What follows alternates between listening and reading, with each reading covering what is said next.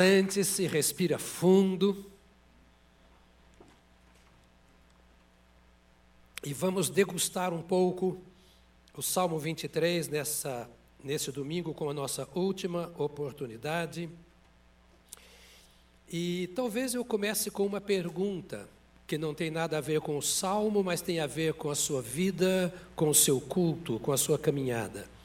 Qual é a melhor forma de estudarmos a Bíblia, de lermos a Bíblia, de ouvirmos a Bíblia? Qual é a melhor forma? Uma palavra só: sede. Sede. A melhor forma de estudar a Bíblia é ter sede. Se quiser uma segunda palavra, ter fome. Sede da palavra de Deus, fome da palavra de Deus. É esta sede e esta fome que nos dá um coração piedoso. Eu não ouço a Bíblia como ouço uma aula de química, de inglês, de português. Uma matéria secular, uma ciência uma instrução técnica, um ensino moral. Não. Eu ouço a Bíblia com fome de ser alimentado por Deus, com sede de ser alimentado da água da vida. Eu ouço a Bíblia com um coração santo, puro, isso quer dizer piedoso. A Bíblia é a palavra de Deus. Não estou diante de qualquer um, estou diante da autoridade suprema. Eu fiquei empolgado nessa semana quando recebi de Brasília um vídeo, passei para alguns oficiais militares ontem, da, do novo comando que assumiu essa semana o comando da Polícia Militar no, no Distrito Federal. E um colega, amigo meu, coronel, mais jovem coronel do Brasil, creio, pastor Batista, é, da nossa convenção, e estava orando e os três comandantes de joelho e sob a oração e uma manifestação gloriosa de Deus lá em Brasília. E quando eu vejo, louva, pode louvar a Deus por isso. A gente vendo tanta coisa ruim acontecendo, tanta coisa que ameaça, a gente só ouve podridão, a gente só ouve más notícias, é no jornal é no, e etc, etc. Mas eu quero dizer para você: o nosso pastor continua pastoreando. Ele continua nos alimentando com a água da vida, com pastos verdejantes. Eu quero continuar dizendo para você que tem coração piedoso e fome e sede da palavra de Deus: o nosso Deus não mudou, ele continua sentado no trono e ele governa não somente a terra, mas ele governa os céus, e no seu tempo ele faz aquilo que lhe apraz. O Senhor é o meu pastor e nada me faltará. É o texto que nós temos, estamos lendo. Ele me faz repousar em pastos verdejantes. Leva-me para junto das águas de descanso. Refrigera minha alma. Guia-me pelas veredas da justiça por amor do seu nome. Ainda que eu ande pelo vale da sombra da morte, não temerei mal nenhum, porque tu estás comigo, o teu bordão e o teu cajado me consolam. Preparas-me uma mesa na presença dos meus adversários, unges-me a cabeça com óleo, o meu cálice transborda. Bondade e misericórdia certamente me seguirão todos os dias da minha vida e habitarei na casa do Senhor para todo o sempre. Aleluia, aleluia, aleluia.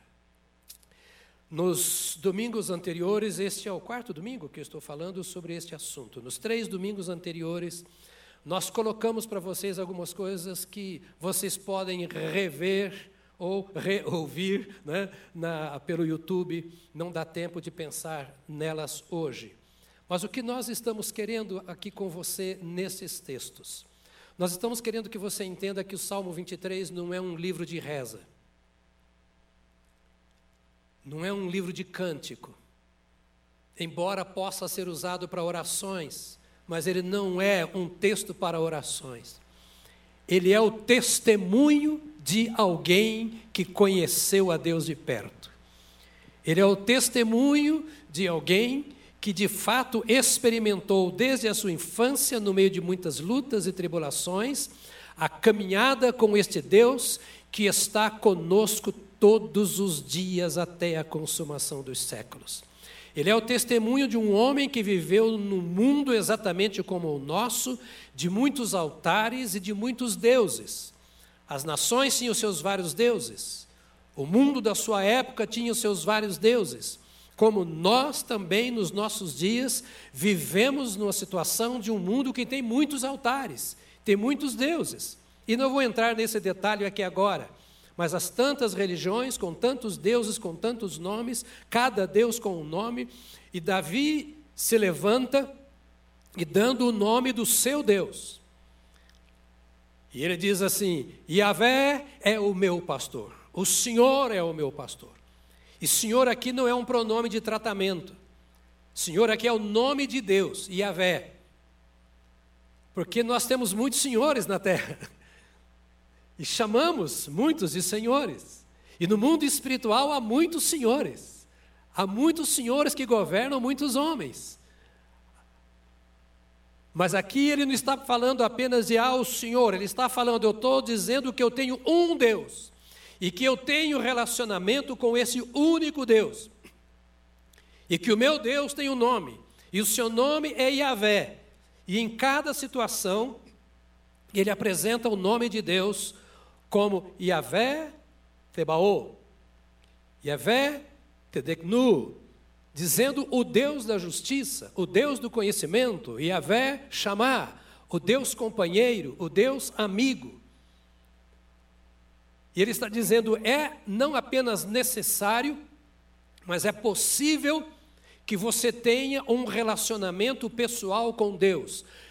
Ele estava dizendo a Israel: vocês não são apenas o povo de Deus, a nação de Deus, a igreja de Deus no Velho Testamento. Não, vocês precisam ter a sua experiência pessoal e contínua com Deus, porque vocês passam por experiências não agradáveis e muitas experiências não agradáveis na vida, e cada uma destas experiências não é nada mais, nada menos do que uma oportunidade para você entender que há um Deus presente com quem você pode falar, que há um Deus presente com quem você pode e deve se relacionar, e você deve chamá-lo de o meu Yahvé, o meu Elohim, o meu Deus e o meu Senhor. Vimos de início que, da mesma forma que nós precisamos de Deus para a nossa provisão material, física, nós precisamos de Deus para a nossa provisão espiritual. Você pode quebrar um galho no seu trabalho, é, demitido, arruma um outro até ter o que você quer.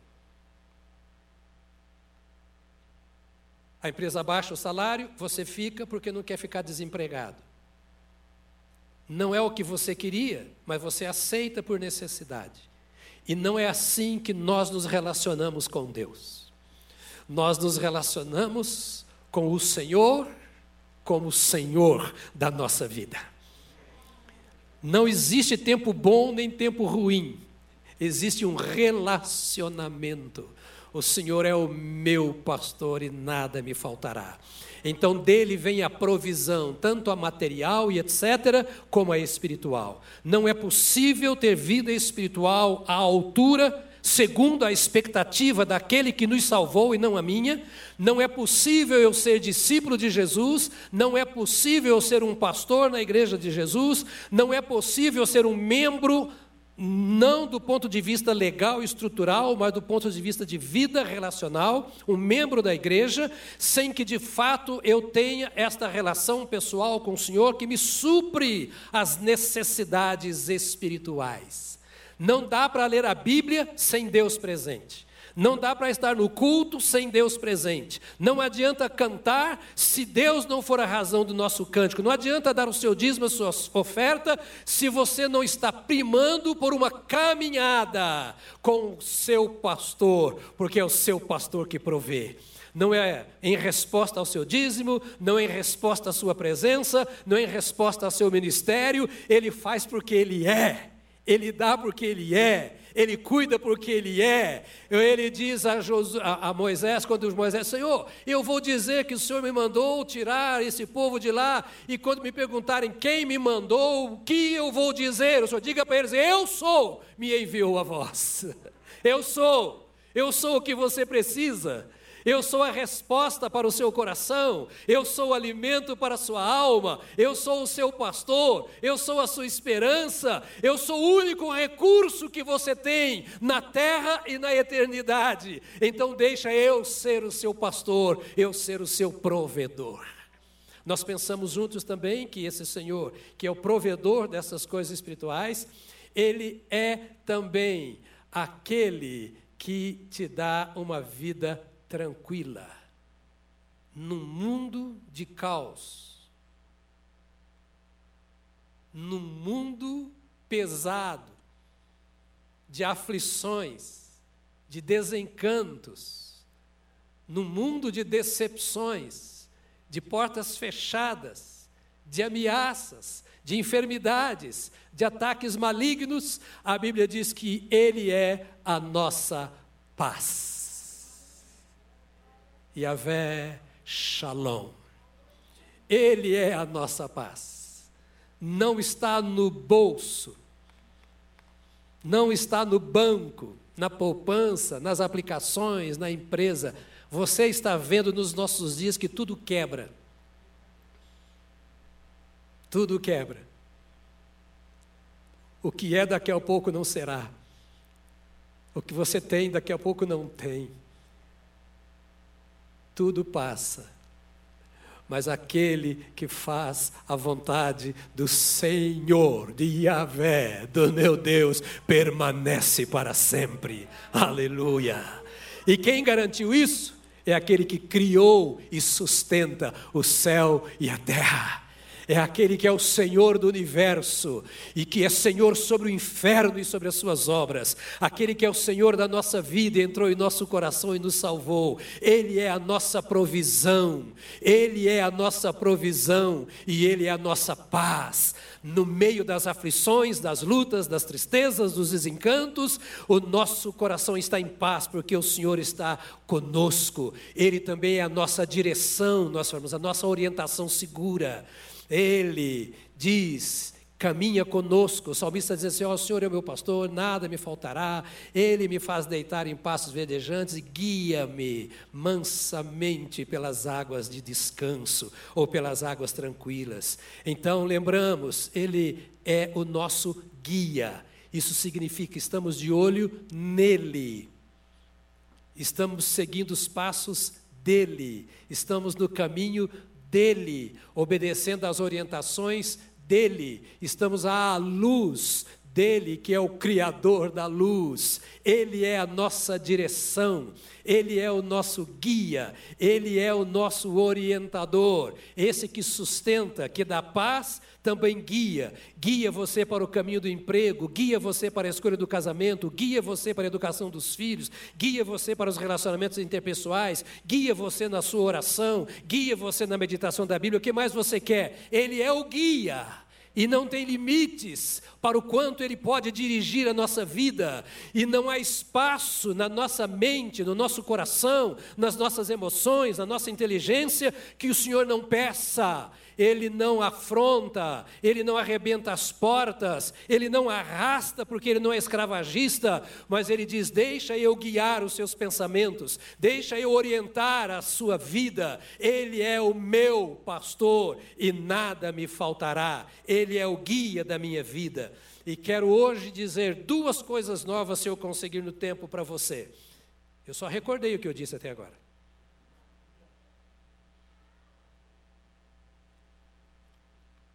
Como diz aqui as nossas lindas atrizes, Você fica vendo novela, esquece o que ouviu aqui, e agora eu tenho que recordar para você. Cria jeito!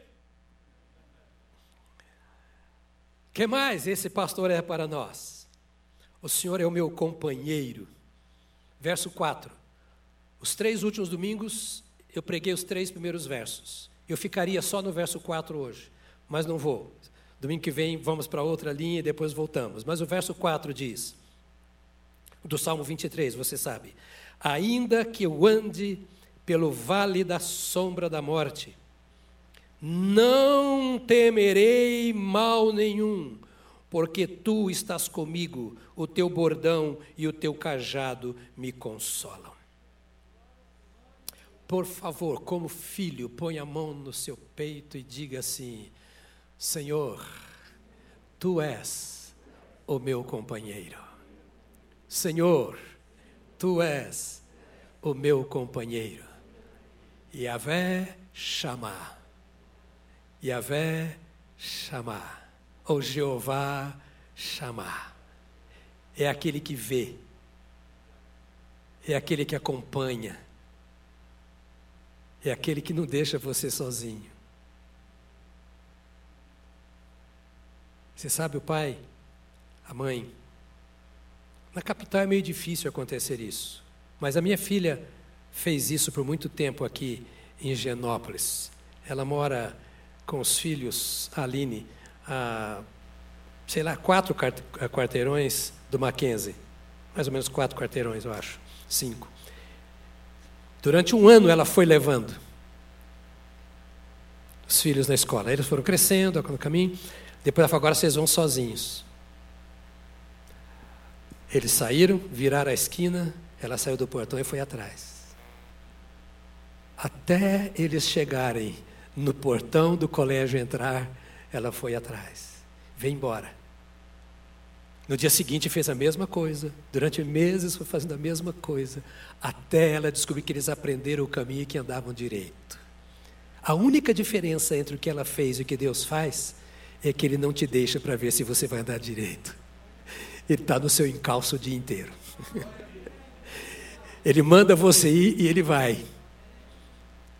Não é prudente andar sozinho. Não é sábio andar sozinho. Há muitos laços na caminhada. Entendamos isso, pelo amor de Deus. Nenhum de nós é capaz de viver bem a vida sem que o Senhor esteja presente. Solidão não é vida. Solidão espiritual não é vida. Você saber que Deus existe, saber que Deus pode, saber que Ele é companheiro e você não perceber que Ele está te acompanhando, não sentir a sua presença. Ah, pastor, sentir, entenda o sentir que eu vou falar. Você não tem que estar tendo arrepio toda hora, mas você tem que ter a segurança dizendo: Deus está comigo eu não tenho que temer. Deus está comigo, eu não vou avançar, eu não vou onde Deus diz para eu não ir, mas eu vou andar com o Senhor e saber que Ele está comigo, porque eu não quero uma vida ruim eu não quero uma vida arriscada. Não se meta a ir onde o Senhor não vai. Mas Deus está em todo lugar, mas Ele não age em todo lugar.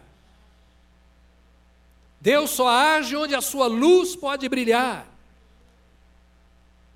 E se a luz do Senhor estiver em meu coração, podendo brilhar, eu posso ir a qualquer lugar. Mas não se arrisque, é perigoso demais andar sem esse Senhor que é o seu companheiro e que sustenta a sua mão. A presença do Senhor é agradável, é proveitosa, é a garantia da minha vitória.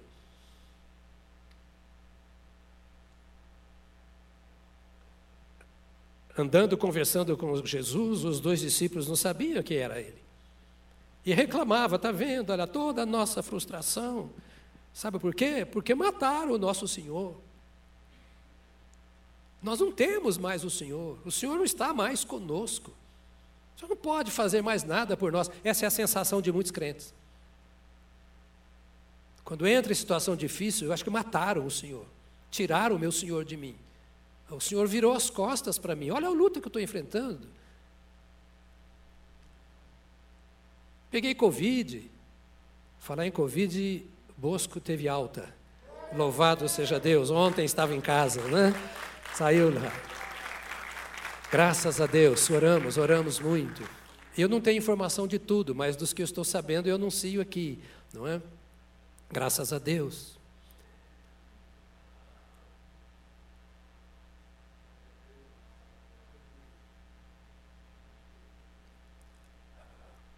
A garantia da nossa vida, da nossa saúde, está nessa companhia agradável do Senhor nosso Deus.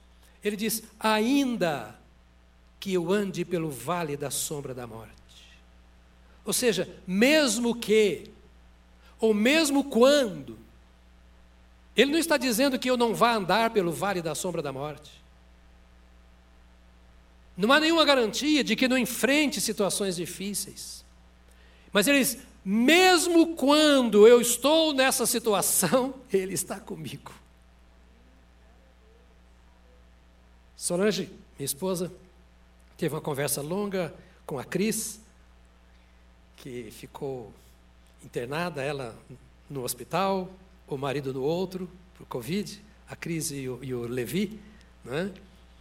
A mãe dela morreu quando ela estava é, entubada, né? a mãe já idosa, ela não ficou sabendo, só depois, o marido também não, só depois. E é, a Cris contando a história que ela naquele vale que ela passou. E eu disse para Solange: Olha, como a Cris lutou para vencer naquele momento de inconsciência. Talvez pastor ah, Almeida, que passou por isso, possa contar com mais detalhes a experiência dele.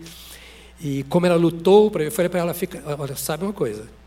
É, eu não tenho problema nenhum, tá? Eu não vou lutar desse jeito para não morrer, não. Você se vire aí, porque aqui é bom demais, mas lá em cima eu não vou lutar para não morrer. Estou falando sério para você.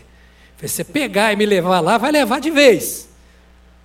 Amo minha família, amo minha esposa, amo meus filhos, amo a igreja, amo o ministério. Eu quero continuar pregando, mas eu não vou lutar contra a morte, não. Você já pensou no que é o céu? Você acredita que você vai para o céu? Então por que ficar pegado à terra? Tá, alguns de vocês têm que cuidar de filho. Você já casou seu último filho, pode ir também para o céu. Tá? Casou domingo passado, pode ir para o céu também. Você não tem mais nada para fazer aqui na terra. Tá? Você, Marília, Paulo, já, já, já pode encomendar a alma. Viu? Pode encomendar a alma, não tem nenhum problema. Nós ficamos mentindo para nós mesmos. Por isso vivemos ansiedades. Por isso não desfrutamos do céu aqui na terra. Porque uma mão lá em cima, outra aqui abaixo, agarrado aqui, agarrado lá. Solte a sua vida, porque o seu companheiro de jornada é fiel, é o seu salvador, ele te enriquece em todas as horas, e a morte não é uma desgraça para o crente, ela é apenas um meio de nos levar para a glória. O que seria a nossa destruição e a nossa ruína, o Senhor transformou em instrumento para nos levar para mais perto dele. E quem fica, se vire. Vai andar com Jesus para ir também. Por isso eduquei os meus filhos para serem do Senhor. Por isso eu tenho batalhado com a minha família, filhos, netos, todos sendo criados na caminhada com Cristo. Tenho trazido os meus. Se eu conseguir levar os meus para Cristo, eu fiz uma grande obra.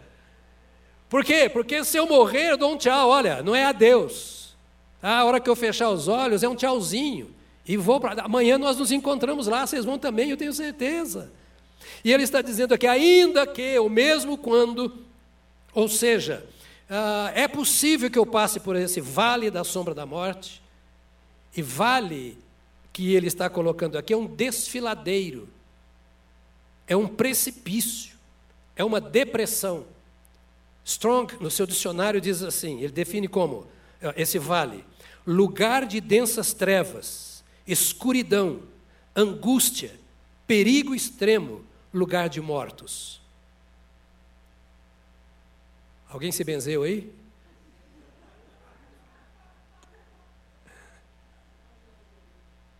Cruz credo. Quer isso para mim não, senhor? Diria o mineiro. Ele diz: ainda que eu passe por lugar de densas trevas, de escuridão, de angústia, de perigo extremo, lugar de mortos, Ainda que eu passe por aí, eu não temerei mal algum. Não temerei mal. Diga comigo, mal. Significa, eu posso, porque tem muito crente se desviando porque ficou doente demais e, e, e Jesus não cura. Isso não é crente. Porque orou, orou, orou e pediu a Deus um emprego e não. Porque pediu um casamento e não veio. Porque casou e o outro foi embora, traiu. É o mal, é o mal. O mal está presente na terra. O mundo jaz no maligno e nós estamos no mundo cujo governo está nas mãos do maligno. Eu tenho que sair do governo do maligno e entrar no mundo de Deus, porque o mundo é mal. Eu entrando no mundo de Deus, o mundo mal não tem poder contra mim, embora males possam me acontecer. Mal fala de miséria, ferida, calamidade, aflição, adversidade, morte. O crente precisa, meus amados irmãos, ter um coração tranquilo na certeza de que esse Deus está aqui. Ele fala, eu não temerei. Diga, eu não temerei.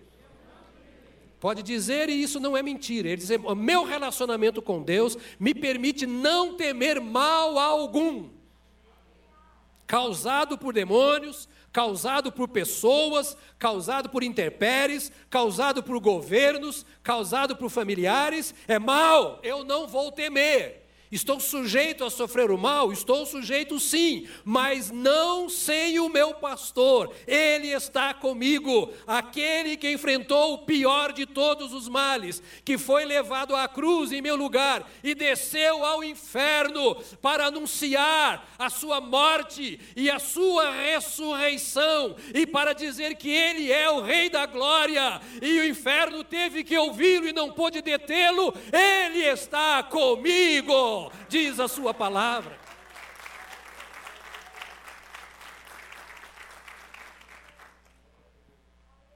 Se isso não for verdade, a Bíblia é uma mentira. Se a Bíblia é uma mentira e eu não posso crer nela, o que, que eu estou fazendo aqui? Enganando a mim mesmo? A minha vida está em jogo, eu e você. Não brinque Deixa Deus conduzir a sua vida. Não ande sozinho. Por que eu não temerei? Porque tu estás comigo. Ou seja, porque tu és o meu companheiro. Tu és o meu Yahvé chamar. Lembra que viu o filho de Agar morrendo de sede, ia morrer de sede? E lá chegou El chamar socorreu Agar, a concubina de Abraão, e socorreu o seu filho. Ele vê o deserto, ele vê a dor da alma, ele vê a sensação de solidão, ele vê o medo da morte que ameaça. Ele diz: Mas eu não temerei mal algum, não é porque eu tenho profundas experiências com Deus é porque eu conheço, domino a palavra de Deus. É porque eu não tenho medo da morte. Não é isso. Eu não tenho medo porque a minha segurança está comigo. Tu estás comigo. Tu estás comigo. Ele não está falando aqui de uma experiência passada, tu estiveras, é, é, estiveras comigo, ou foste comigo, ou tu estarás comigo. Não, tu estás. Diga comigo, tu estás. Tu estás comigo. Não importa onde eu esteja, a situação, tu estás comigo. A minha segurança está no Senhor. Tu estás. Ou seja, tu és comigo. Não foste, não serás. Tu és comigo. Tu ficas comigo. Tu me prestas assistência, porque eu sou apenas ovelha e eu não sei passar por esse vale. O Senhor permanece comigo. Tu és o meu companheiro fiel, sempre vigilante. O teu bordão e o teu cajado me consolam, ou me confortam, ou me assistem. A tua compaixão me assiste. É, eu não estou esperando muito de outros, mas eu posso esperar tudo de ti. Sabe, outra vez o salmo diz assim: ouça bem, você aguenta mais minutinhos? Entrega, diga comigo, entrega. Entrega o teu caminho ao Senhor, e o mais Ele fará. Isso aqui não é poesia para cantar, não, irmãos. Isso aqui é um convite que o Senhor faz pelo Espírito Santo. Não adianta cantar se não é realidade. Cantar mentira é um peso. Cantar o que eu não acredito, eu engano. Vou enganar a mim mesmo? O convite é descanse. Põe a mão no seu coração e diga: descansa, minha alma. Tu tens um companheiro fiel. O Senhor é o meu companheiro. Teu bordão, teu cajado me consolam. Ah, deixa eu ler um texto aqui, é, João 17, 22, 23, assim. Eu lhes transmiti a glória. Jesus falando em oração ao Pai, no capítulo 17 de João, nós chamamos de oração sacerdotal de Jesus. Quando ele ora pelos discípulos que estavam com ele naquela noite anterior à sua morte, e nos inclui, depois você leia João 17 devagar, e nos inclui nessa oração. E ele diz assim, verso 22, 23: Eu lhes transmiti a glória que tu me deste, para que sejam um, como nós o somos. Ele falando com o Pai. E diz assim: Eu neles. Jesus falando com o Pai: Eu nos meus discípulos. Eu neles. E tu em mim. O que significa isso no contexto do Salmo 23? Pai, nós dois estamos coladinhos nesse rebanho. Eu estou no meu rebanho, mas eu estou em ti e tu estás em mim. Então, se eu estou no meu rebanho, tu estás comigo no meu rebanho. Eu morri para resgatar a ovelha perdida, porque tu mandaste e tu me deste do teu espírito que me ungiu para pregar o evangelho, para que o pecador seja salvo uma vez arrependido. E quando o pecador chamado Jonas Neves, se arrepende e vem aos meus pés, eu venho morar nele, eu estou nele, e tu estás em mim. E agora que eu subi ao Senhor, eu derramei do meu espírito, o Deus Trino habita em nós, completa e totalmente. O pastor bendito vive em nós e ele nos guia, está coladinho em mim. Eu não estou sozinho. Pastor, você confia nisso? Se você não confia, eu te faço um convite a entregar a sua vida a Jesus nessa manhã. Já fui batizado? Não estou falando nada de batismo. Eu vim da igreja XYZ, pentecostal, não pentecostal, renovada, reformada. Não é isso. Batista do povo, por favor. Você já sabe tudo que eu teria para esse respeito. Eu só quero que você tenha o Senhor como seu companheiro. Última coisa eu vou dizer para você e você vai embora. Tá bom? O Senhor é a minha vitória. É uma divisão, uma divisão clássica desse texto. O Senhor é a minha vitória. Verso 5: Preparas-me uma mesa na presença dos meus inimigos ou adversários. Unges a minha cabeça com óleo, o meu cálice transborda. Uma mesa na presença dos meus inimigos. O quadro é um quadro de vitória na guerra. Quando o rei vencedor recebe o seu exército vitorioso,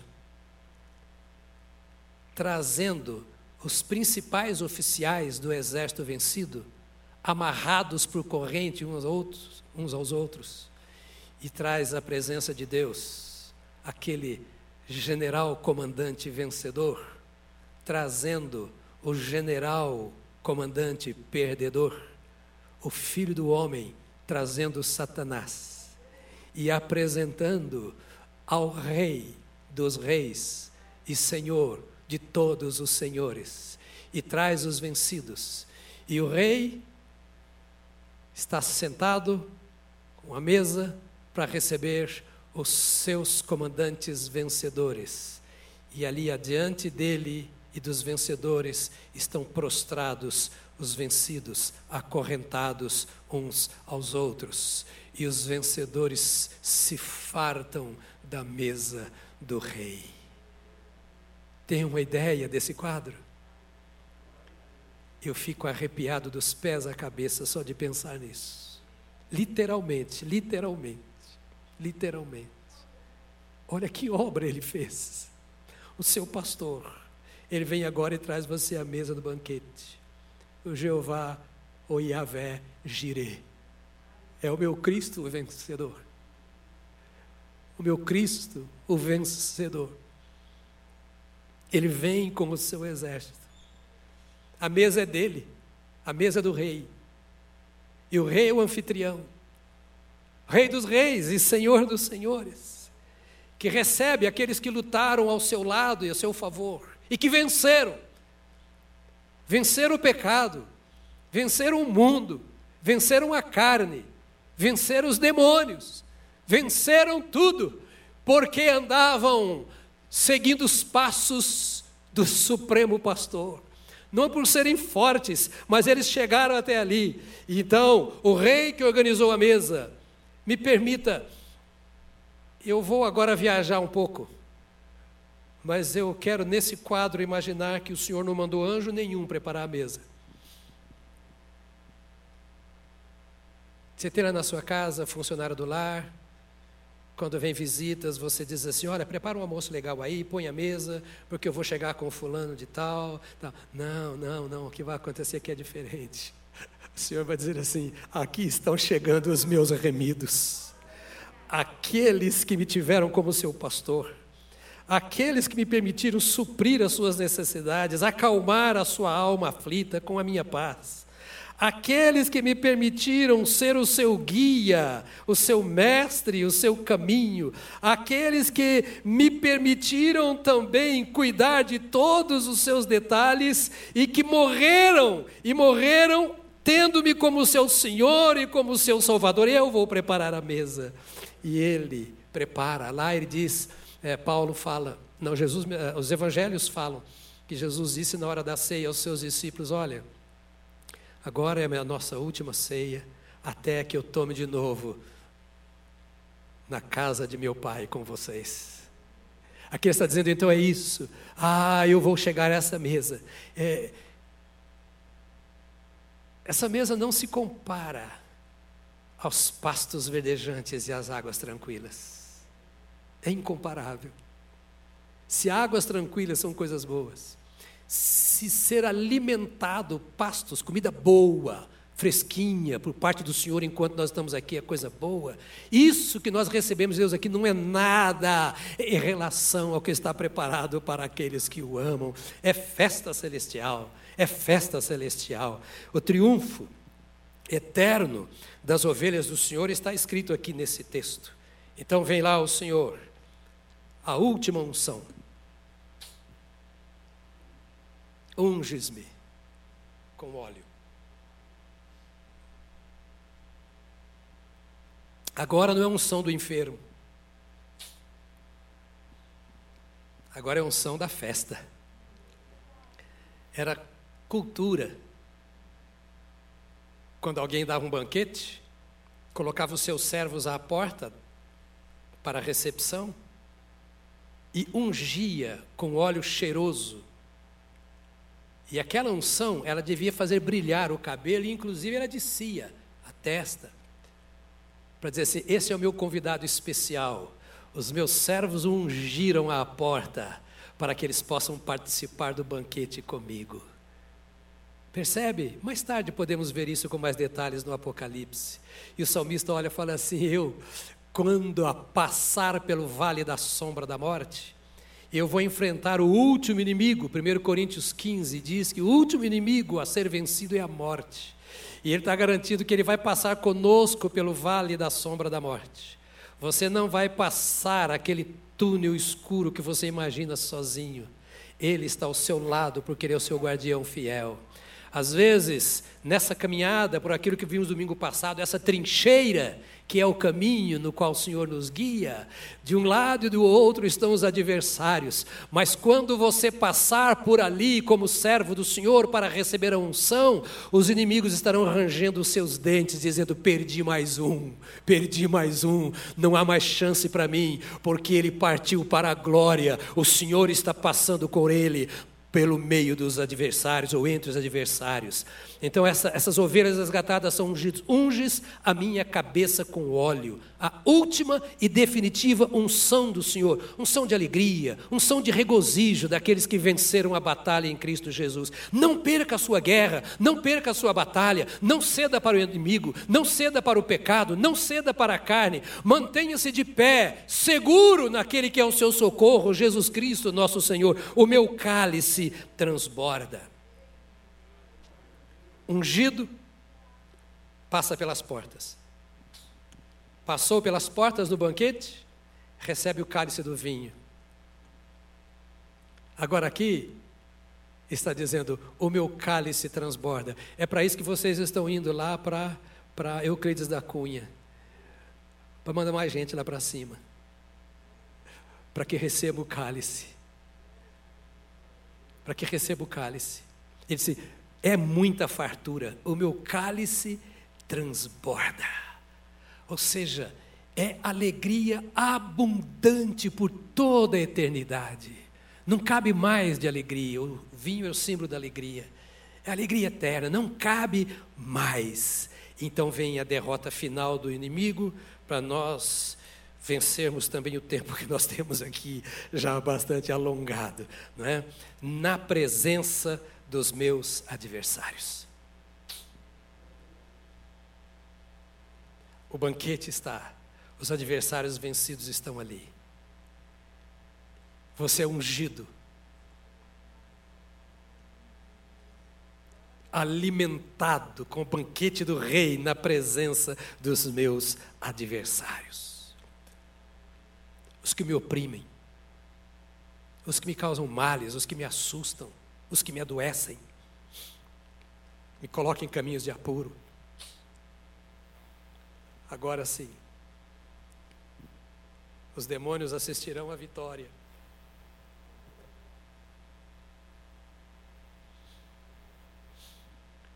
A vitória das ovelhas, que foram vítimas da sua zombaria, das suas tentações, dos seus ataques dos seus flagelos. Lá estão as ovelhas do Senhor, que se alegrarão nele que festejarão. E sabe o que o salmista diz para encerrar? Ele disse assim: eu, eu não vou sozinho. Eu, eu serei acompanhado por duas companheiras irmãs que foram enviadas pelo Senhor para me acompanhar durante toda a vida. Foram essas duas amigas, essas duas irmãs, que me ajudaram como instrumentos de Deus para eu chegar até aqui. Sem elas eu não teria chegado, porque eu não mereço, eu não tenho forças, eu não tenho sabedoria, eu não sei o caminho. Mas as duas amigas foram instrumentos de Deus para me dar. Bondade e misericórdia me seguirão todos os dias da minha vida, para todo sempre. É essa bondade e essa misericórdia que fez com que o seu coração se abrisse para o Senhor essa bondade de Deus, essa misericórdia de Deus enviada a cada um de nós, que são a causa de não sermos consumidos. Nós não merecemos nada, mas o Senhor nos deu uma para segurar uma das nossas mãos, e outra para segurar outra das nossas mãos, e diz: Nós caminharemos com você, como fruto de justiça, como fruto do amor de Deus, para que você não se sinta jamais só. Deus é bom, Deus é misericordioso, Deus é bom, Deus é misericordioso. Não tenha medo de Deus, não se sinta fragilizado pelos seus problemas, nem mesmo pelos seus pecados, ao ponto de você não entender que Deus é bom e é bom para você, é misericordioso e é misericordioso para você. Só não despreze a bondade e a misericórdia do Senhor. O Senhor é o meu pastor e nada me faltará. Diga comigo isso. O Senhor é o meu pastor e nada me faltará. Fica de pé, por favor, agora. E eu queria que você dissesse isso para ele, porque o que você falou agora foi para mim. Você falou tão fraquinho que eu, eu, eu, sei que Deus ouviu, ele tem bons ouvidos, mas eu quase não ouvi. Diga para ele assim: O Senhor é o meu pastor e nada me faltará. Se você ainda não nomeou o Senhor como seu pastor, você aqui ou você que me ouve, esta é a hora de você saber que essa é a única saída que você tem e que Deus está à sua disposição. Não há nada que Deus não possa fazer em seu favor. Estamos dispostos a ceder o nosso tempo, a nossa experiência, o que a Bíblia diz, sentar com você, orar em seu favor. Porque sem o pastor, só bodes cercarão a sua vida. E Jesus é pastor de ovelhas. Não há bodes no rebanho do Senhor. E ovelha é aquela que nomeou, ao ter sido chamado, ao ter ouvido a convocação, disse: Sim, Senhor, eu não tinha te descoberto até agora, mas agora eu descobri, eu sei quem tu és. Então eu ouço o teu chamado e eu me entrego ao Senhor. Vamos fechar os nossos olhos. Quero que você saia daqui dessa manhã de festa, quando estamos mandando mais um casal para o campo com o título de pastores, para cuidar de ovelhas, que são ovelhas do Senhor, que é o nosso pastor. Eu oro para que o Espírito Santo de Deus coloque no seu coração o valor que você tem, que você considere o cuidado que Deus tem por você. Ninguém pode fazer por você o que Deus faz. Ninguém, absolutamente ninguém. Lembre agora, meu querido irmão, minha querida irmã, que Ele enviou Jesus, o seu Filho, para que você não seja uma ovelha desamparada, desgarrada. E que Jesus enviou o Espírito Santo ao ter ascendido aos céus, para que você dê espaço ao Espírito Santo, para que Ele te faça ouvir a voz do sumo pastor. Deus te ama. Você já ouviu isso? Encarne isso. E não desmereça este amor de Deus. Pai, quão linda é a tua palavra. Quanta riqueza, que tesouro precioso é a tua palavra. Obrigado pela tua palavra, lâmpada para os nossos pés, luz para os nossos caminhos. Obrigado por ouvirmos a voz do Supremo Pastor pela tua palavra. Rogo que tu nos des sensibilidade espiritual, um coração vigilante para ouvir quando tu falas e para seguir a tua fala, a tua voz. Estenda a tua mão preciosa sobre este rebanho tão amado, sobre aqueles que estão conosco pelas mídias Ó oh, Deus, estenda as tuas mãos sobre estes, como pastor bendito, e dá refrigério, alimento, direção. Dá, ó Deus bendito, que os teus filhos estejam no caminho seguro do Senhor. Ó, que os teus filhos sintam a tua companhia, que nenhum se sinta só não apenas creia, mas perceba que nenhum de nós seja como aqueles discípulos no caminho de Emaús que não percebia que ali estavas no meio da sua aflição. Que nós percebamos a tua presença, o cheiro, o perfume da tua presença. Ó Deus, dá-nos um coração sensível Senhor, sentimos tanto o peso, sentimos tantos problemas da vida, sentimos tanto as coisas que acontecem, sentimos muitas vezes medo. Ajuda-nos a sentir a tua presença também, a desfrutar desta graça preciosa do teu bom perfume em nosso favor. E, Senhor, guia-nos por este caminho que é um caminho eterno sustentando-nos na certeza da vitória que só o Senhor pode dar. Dispensa o teu povo deste lugar nesta hora, para uma semana sob o teu pastoreio, até que cheguemos à vitória final e nos assentemos com o Senhor na glória, conquistada por nós pelo teu precioso sangue no Calvário. Bendito, louvado, exaltado seja o teu nome, Senhor nosso Deus, agora e por toda a eternidade, em nome de Jesus. Amém, amém, amém. Aleluia. Glória a Deus, glória a Deus. Deus abençoe a viagem de vocês e os guie. Nosso coração vai com vocês. Deus abençoe você nessa semana com muita alegria e experiências com o Senhor. Vamos nos despedir cantando? Isso? Vamos? Então nós vamos. Deus te abençoe. Olha, domingo que vem nós começamos uma série toda especial, tá bom?